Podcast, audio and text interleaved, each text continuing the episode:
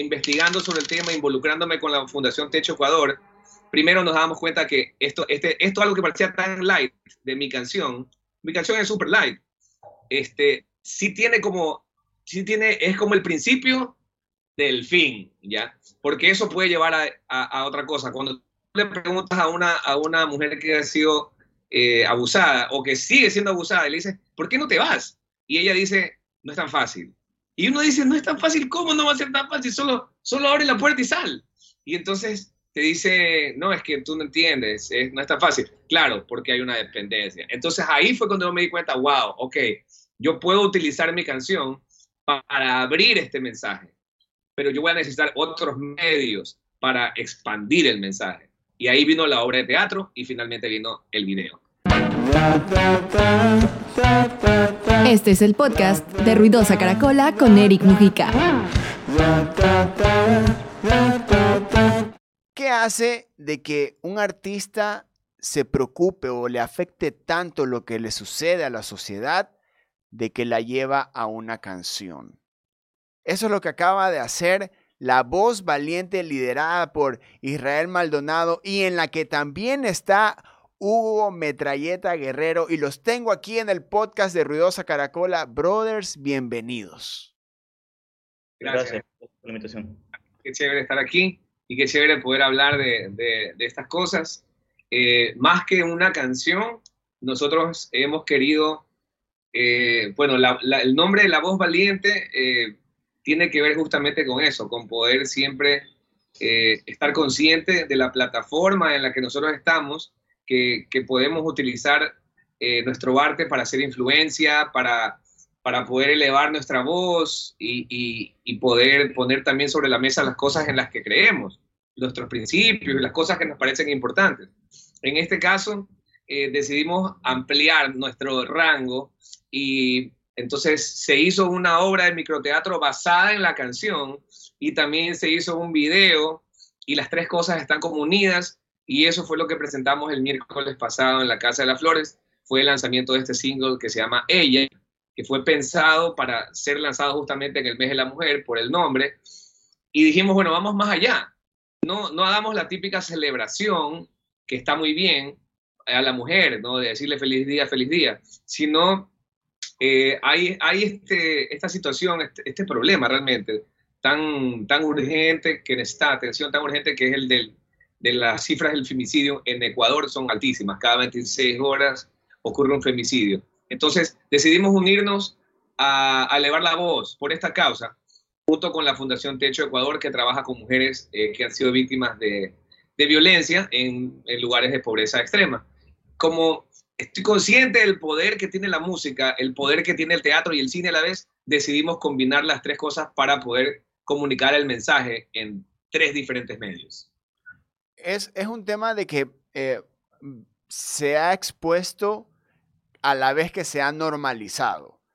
Pero también eh, hay, hay, hay, un, hay un punto de quiebra al momento que lo quieres hacer una, eh, una situación, un momento artístico, ya sea una canción, una obra de teatro. Hay puntos claves, hay situaciones que, que deben ser muy delicados de manejar. Para ustedes, ¿cuáles fueron los momentos o, cuáles, o, en, la situación de la composición o la creación de todo este movimiento eh, artístico, ya sea en, teatro o en, música? ¿Qué fue lo que más les afectó a ustedes en, toda esta educación para crear todo esto?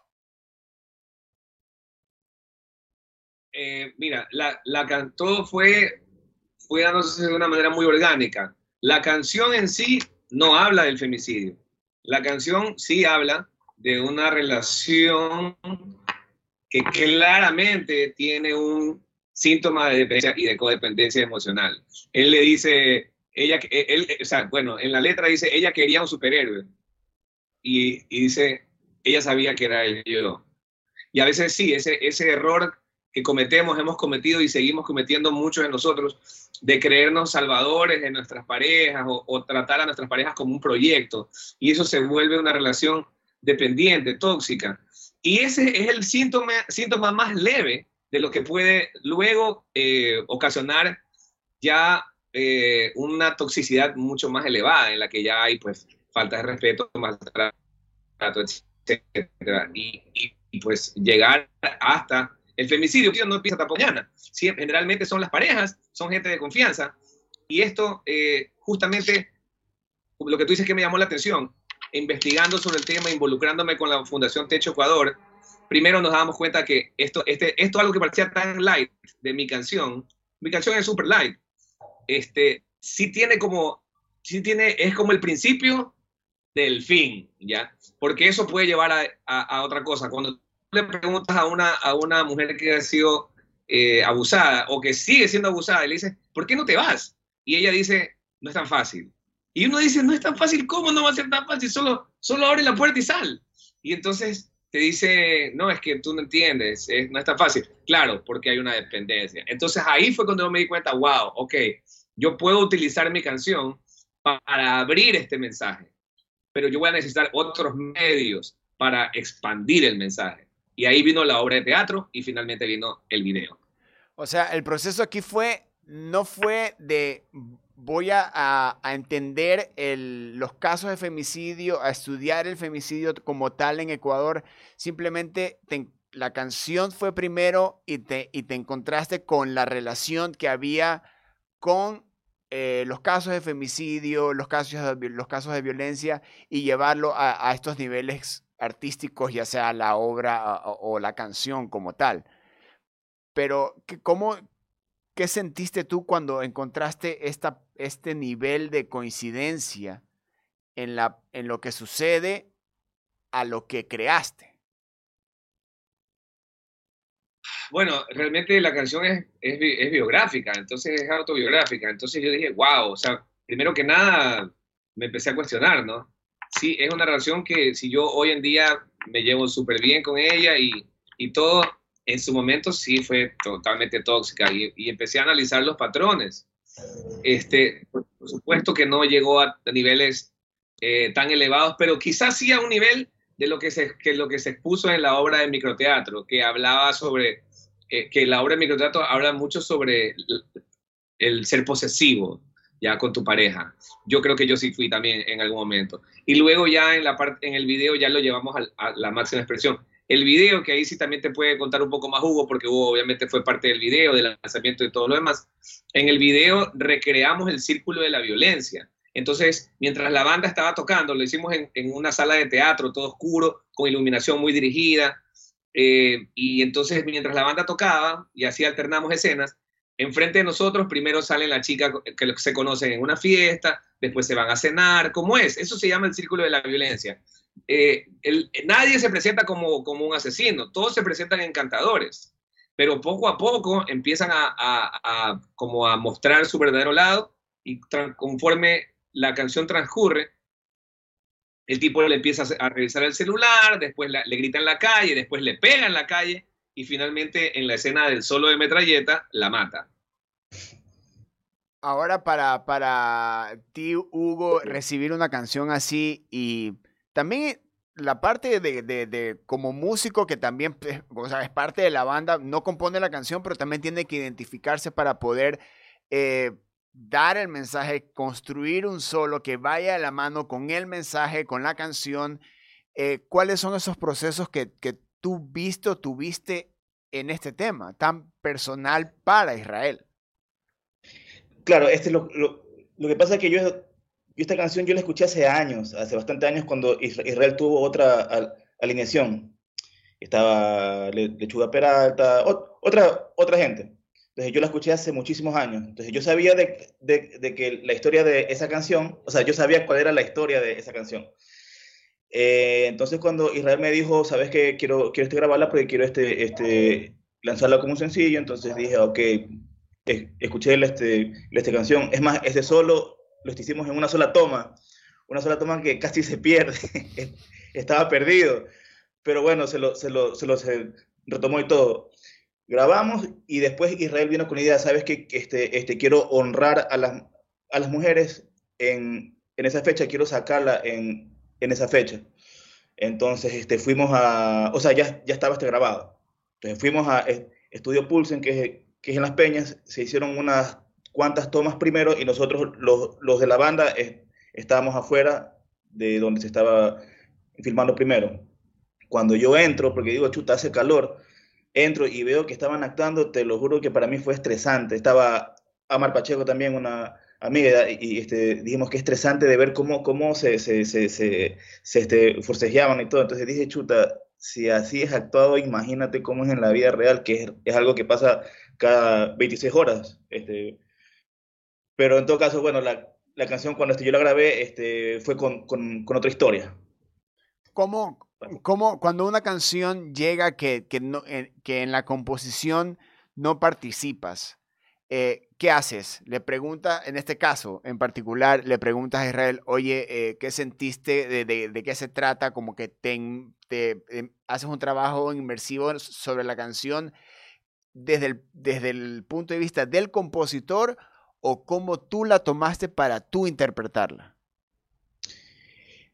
En esta canción este, tuve, digamos, más, más, más carta abierta porque como ya estaba grabada, que, quedó el espacio y me dijo, mira, ahí, ahí te quiero que hagas un solo. Entonces, como la canción em, empieza suave y después va subiendo, entonces dije, ok, no puedo bajar la, la potencia de esta canción. Entonces ahí te metí un solo con un guagua, este, este, estruendoso para, para que suene. Suponte, hay, hay otra canción que, este, que este grabamos hace un mes que se llama Febrero, eh, una, una sesión en, en, vivo que fue grabada en, en Ático. Ahí Israel mandó un, este bosquejo. Y suponte, en el solo de guitarra, él hizo el, el este solo de, del, este, de esta guitarra en el bosquejo. Entonces me dijo, básate ahí.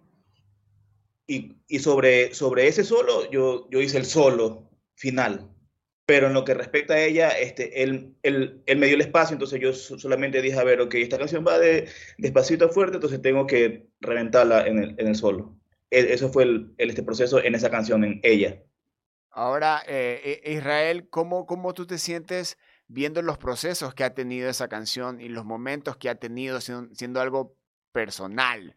A veces eh, tratamos de, como compositores, una vez que la canción sale, ya ahorita, es, ya es una canción para la gente, una canción que hay que promocionar, hay que ponerse en modo promoción, de hacer las fotos, el video, eh, todo lo que se necesita de contenido para que la canción salga, se difunda y todo esto.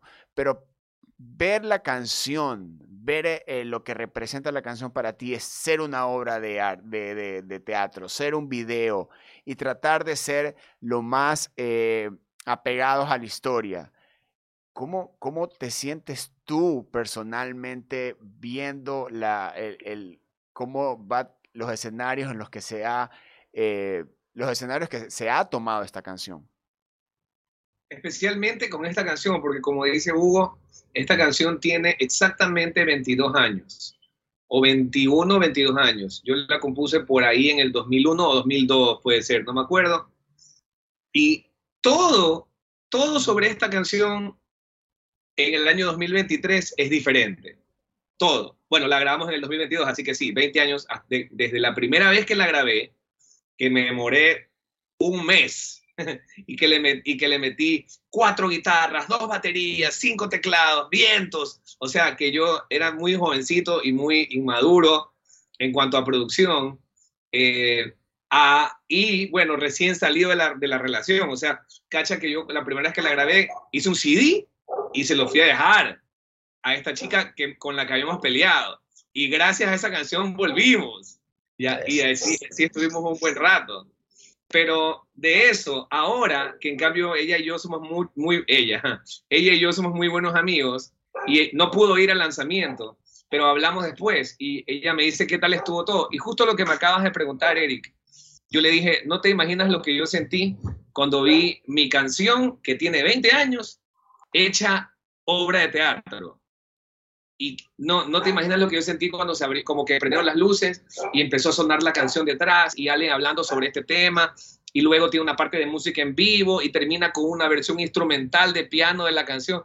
No, no te puedo explicar lo que sentí. Y, y luego, al haber encontrado que haber, después de tantos años, porque claro, yo grabé esta canción, pero no pasó nada. Al, a hoy en día, con La Voz Valiente, que es mi banda, y que tenemos todo un plan de trabajo y que además que conozco mucho más sobre el negocio y sobre, sobre todos los aspectos, ¿no? Mucho más, ¿no? No, no, no a nivel experto, pero chuta, han pasado 20 años. Algo tengo que haber aprendido. Y entonces ahora ya ver cómo realmente eso se plasmó en un video y siento que la canción tuvo que esperar 20 años para salir en esta versión, con ese video y de esta manera.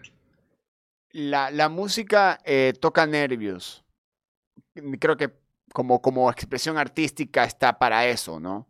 Eh, no importa qué nervio toque, pero este, pasan 20 años para que salga esta canción y, y, y ¿qué, qué, qué, hay, qué hay post lanzamiento de esa canción de manera personal en ti, porque a veces eh, usamos canciones de, la música que nos gusta, de artistas que nos gustan para sanarnos, para un proceso de sanarnos. A veces componemos para sanarnos. Eh, o cuando sale la canción, nos sanamos. Eh, o, sentimos que en realidad hemos superado algo. Hoy, cuando la canción ya salió, cuando el video ya está, cuando la, la obra de teatro ya existe, ¿Sientes que ese, ese, algo que quedaba en ti de 20 años ya sanó? ¿O para ti ahorita fue como, ok, es simplemente el momento adecuado, la canción adecuada para el yo adecuado en este en 20 años después? Este, sinceramente, si te digo que, es, que he sentido, he sentido una catarsis que no había sentido antes y sentí que por fin solté, porque yo vengo tocando esa canción en todos lados desde hace 20 años. cuando me fui a vivir a Argentina, cacha que era mi única canción, además, yo no había compuesto muchas canciones. Entonces, cuando me fui a vivir a Argentina, yo con mi guitarra de palo y, y, vivía en Rosario y, mis compañeros me decían, ah, tú tocas guitarra, a ver, toca. Y entonces yo cogía la guitarra, ella quería que... Y a donde sea que yo vaya, la gente me decía, loco, qué bacán que está esa canción. Y yo, gracias, gracias, y seguía, y pasaban los años, y pasaban los años.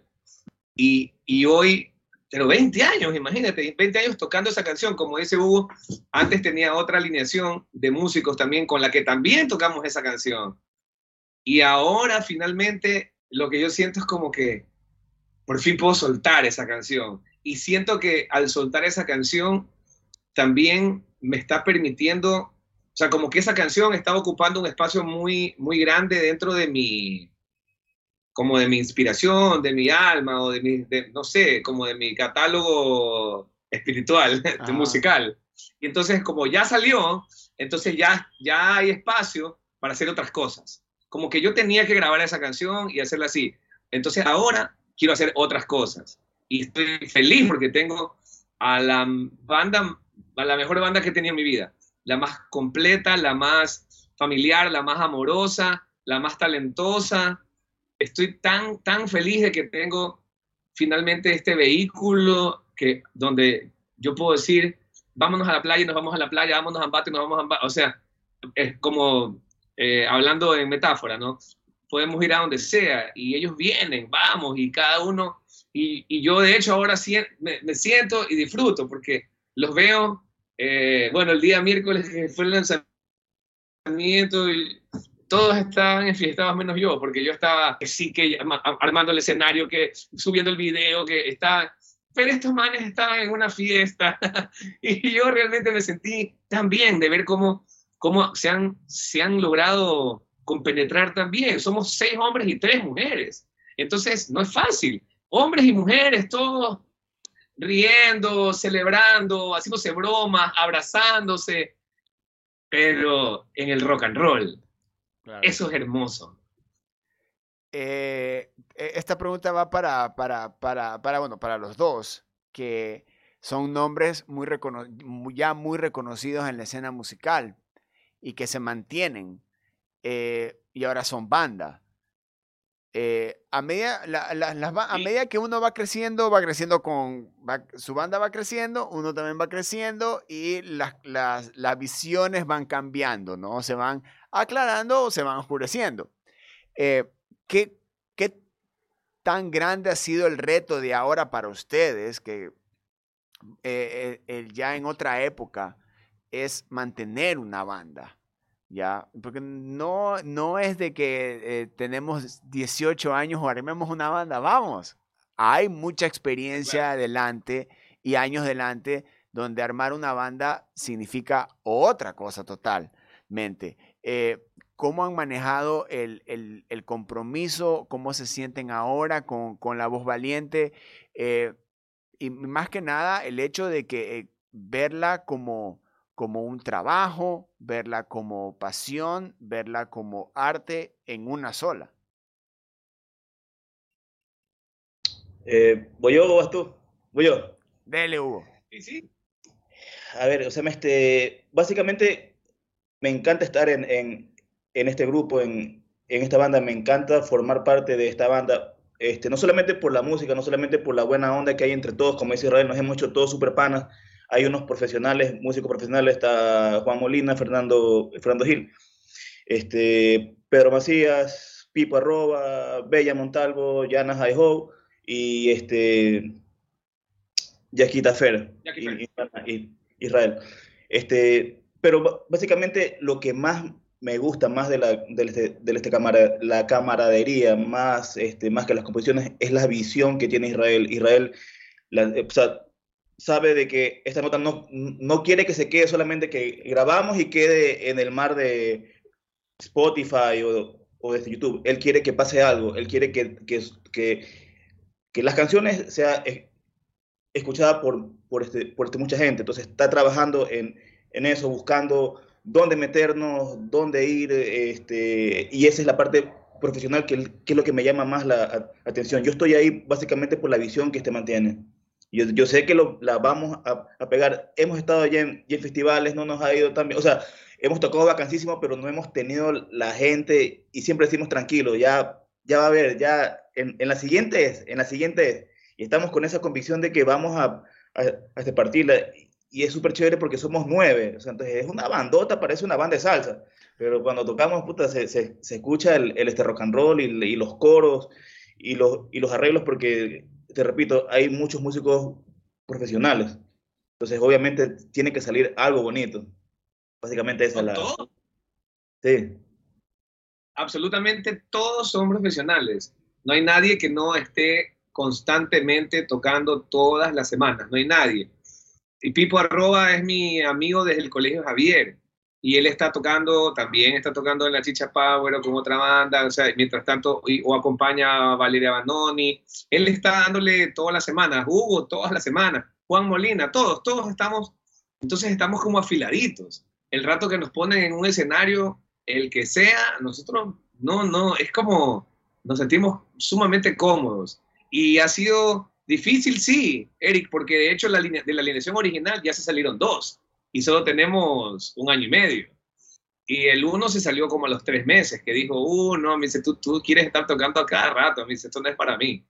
Y de ahí otro se salió porque tenía también otro proyecto y dijo, no, yo le voy a dar preferencia a este proyecto. Pero todas las personas que han venido a, a, formar parte, eh, yo creo que esta es la alineación ideal. Estoy súper, súper contento y la música, la música gana, porque como decía Hugo, yo, yo soy sumamente limitado como instrumentista, entonces yo puedo grabar una versión, pero yo ya sé que cuando yo se la entregue a Juan Molina, él le va a meter un bajo que está completamente fuera, fuera de, mi, de mis límites de creatividad, o sea, él, él, él está en otro mundo.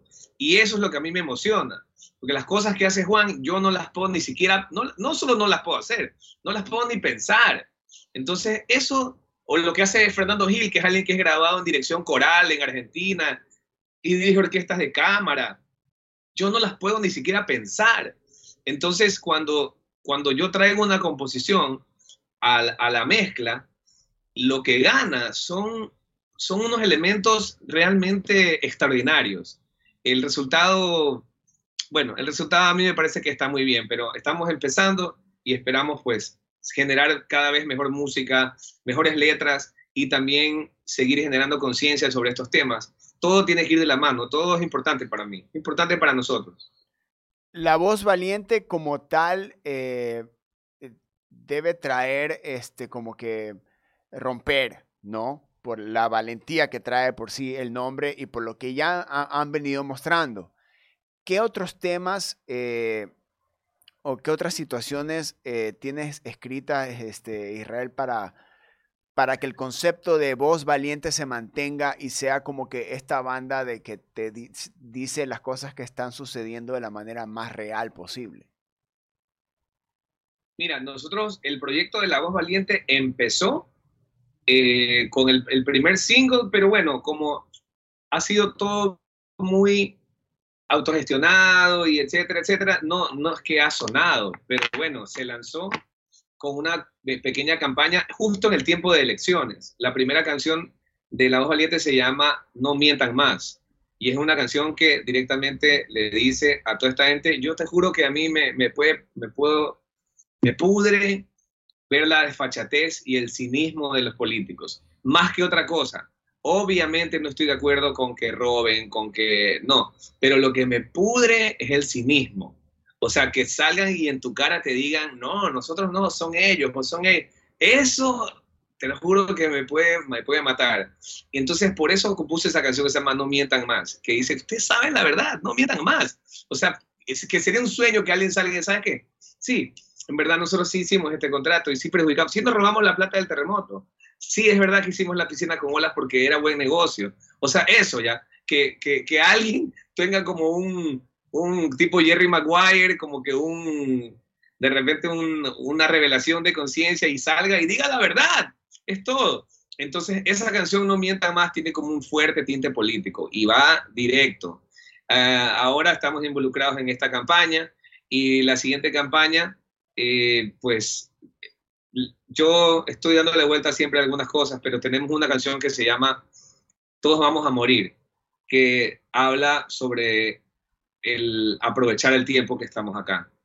Eh, bueno, también, ah, mira, el, ahora en abril sale una canción que se llama Cordero y León, que habla, habla sobre la sociedad. ¿Están ahí? Porque se me pusieron como borrosos. Aquí estamos, aquí estamos. Ah, ya, ya. ya este, la canción Cordero y León habla sobre la sociedad y la hipocresía. La canción dice, hay unos que, te, hay unos que quieren que llegues lejos, que hasta te quieren de más, pero hay otros que en cambio te miran y hablan solamente para criticar. Eso dice esa canción. Porque es algo que vivimos, sobre todo nosotros nos reímos, ¿no? Entre nosotros nos reímos de, cómo los músicos se tratan los, unos a los otros y se dicen, maestro, maestro, maestro, pero que por detrás hay mucha hipocresía. De eso se trata esa canción Cordero y León también, que a veces uno, es importante también, a veces uno tiene que pelear la buena pelea, pero a veces, a veces también, a veces hay que hacerse cojudo. suele pasar, suele pasar. Y ahora eh, hay, hay cosas de que a mí me preocupan mucho de la, de la sociedad en general y más que nada la, la sociedad cultural guayaquileña, slash ecuatoriana. Se está viviendo un, eh, un, momento que está afectando muchísimo a la cultura, no solo al hecho de hacer shows, sino al hecho de presentarse, de moverse, de generar este movimiento cultural y todo, y todo lo que conlleva, como la industria a la que algún momento se, quiere llegar en Ecuador.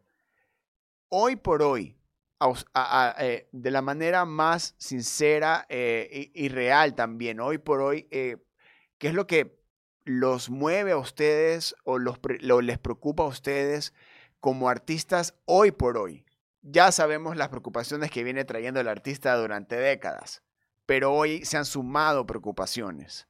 ¿Cuáles son las que a ustedes como artistas en serio los mueve y, les le hace de que también un proyecto como que tambalee, como que este, este también se ponga este, muy comprometedor, con mucha lucha, con, un con extrema lucha también. ¿Cuáles son esas, esos momentos, esos, esas situaciones que hoy por hoy a la, voz valiente le, preocupan? Hugo. Eh, mira, más, más, que, más, que, más que preocupación, estamos, estamos pendientes justamente de, de, de, sacar adelante este, este proyecto. Digamos que es lo, es, lo, difícil porque uno dice, bueno, ahorita hay herramientas, hay, hay, hay internet, este, hay este, YouTube, Spotify y todo, pero a la hora de, de tocar la puerta y meterte a un festival o, o, o, este, que te den el espacio, es ahí el, el, gran problema de que, sabes que este, ya se manejan siempre con la misma gente y todo, entonces meternos en, en este, un espacio es lo complicado, entonces tenemos que seguir tocando para, para que nos escuchen y llega un punto de que de que ya tengamos seguidores, o sea, ya, ya tenemos seguidores, igual, este, este, pero digamos que lo que lo este complicado es el espacio que nos den. Yo lo, yo lo, yo lo, yo lo, yo lo veo así. Bueno, la verdad es que sí me gusta también lo que dice Hugo y, en verdad refleja eh, la situación actual de nosotros es que estamos todos de acuerdo. Cada paso que seguimos dando, nos, volvemos a reunir y decimos, bueno, seguimos, sí, seguimos. Ahora hay esta oportunidad, seguimos, sí, seguimos. Ahora tenemos que hacer esto acá, nos vamos, vamos. Y hay toda la, la buena obra, la buena, la buena este, como intención de hacer las cosas. Y yo te digo que me muevo mucho por una frase que escuché hace algún tiempo, no sé dónde, que dice que la oportunidad te agarre trabajando. Eso es todo. Si nosotros seguimos sacando música, por eso me da mucho gusto saber tú, Eric, que sigues sacando, me dice, sí, ahora termino esta y ahí me voy de gira y viene el otro y de ahí el año siguiente hago lo mismo. Claro, porque en algún momento se te va a abrir una puerta y vas a estar listo, pues. O sea, imagínate si nosotros nos dejamos bajonear, porque sí es verdad, ya la, escena independiente tiene muchos años, por lo tanto, eh, hay bandas que tienen más seguidores o hay bandas que están mejor conectadas y que logran mejores espacios, tanto en radio como en prensa, como en lo que sea. Pero eh, nosotros igual estamos generando música, seguimos creando, seguimos tocando, nos seguimos reuniendo, seguimos buscando, eh, tocando puertas y como dice Hugo, yo también creo que en algún momento se va a dar una gran oportunidad y la vamos a pegar. Pero claro, la vamos a pegar, pero de ahí vamos a tener que buscar la siguiente oportunidad para seguir avanzando, seguir avanzando. Pero en, en, en cuestión costo-beneficio, yo sí te puedo decir que lo que estamos haciendo con la voz valiente a mí me llena más que cualquier otra cosa. Entonces estoy eh, totalmente comprometido, dedicado y, lo hago con mucha alegría, con mucho amor, porque cada vez que nosotros nos subimos a un escenario eh, es verdaderamente mágico, es realmente especial para mí, cada vez. Así que yo quiero continuar haciendo esto, por muchos años más y seguiremos tocando y creando y espero que ya Hugo traiga sus canciones y que Jackie traiga sus canciones y que Bella traiga sus canciones, que Fernando traiga alguna melodía y que, sí, que sigamos ya creando y cada vez siendo más uno. Ese, ese es mi sueño, esa es mi meta para La Voz Valiente.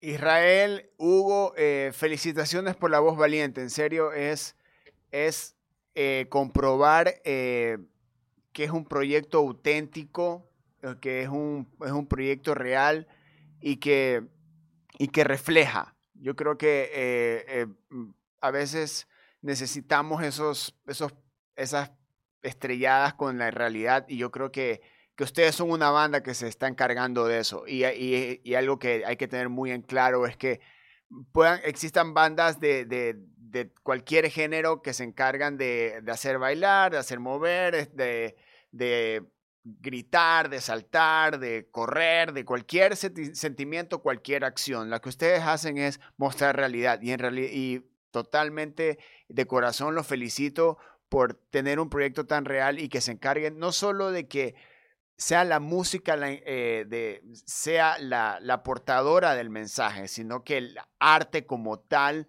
sea el que mueva el nervio. Así que eh, de corazón, eh, brothers, felicitaciones y últimas palabras para el podcast. Eh, rock and roll y para adelante con la, con la música independiente siempre y sobre todo la e, ecuatoriana que hay mucho talento. Y sigamos, sigamos adelante, no, no nos desanimemos, no desfallezcamos, porque lo que, lo que Estados Unidos tiene es, es, una continuidad de trabajo, o Brasil, o Argentina, o Colombia, es una continuidad de trabajo hasta que en algún momento pues las piezas se, se empezaron a, a, ubicar en cada uno en su sitio y se creó la industria y eso beneficia a todos, nos va a beneficiar a todos. Y si no nos llega a beneficiar tanto a nosotros, pues a la generación que viene. Y eso es importante. Nosotros vamos haciendo el camino que además alguien ya fue labrando para nosotros. Entonces, es la continuidad eh, para todas las bandas, que sigamos teniendo esa buena onda los unos con los otros. Eh, al final, quien gana es nuestra ciudad, nuestro país, Guayaquil, y la música original de Guayaquil y de Ecuador. Ahí estaba la voz valiente, invitados de lujo aquí en el podcast de Ruidosa Caracola. Escuchen ella y no solo escúchenla, involúcrense, porque hay un mensaje, hay un movimiento, hay muchísimas acciones detrás de esta canción. Yo soy Eric Mujica en este nuevo episodio, episodio del podcast de Ruidosa Caracola. Nos seguimos escuchando. Adiós. Ruidosa Caracola es una producción de Tripea. Suscríbete, compártelo y escucha nuestro playlist en Spotify.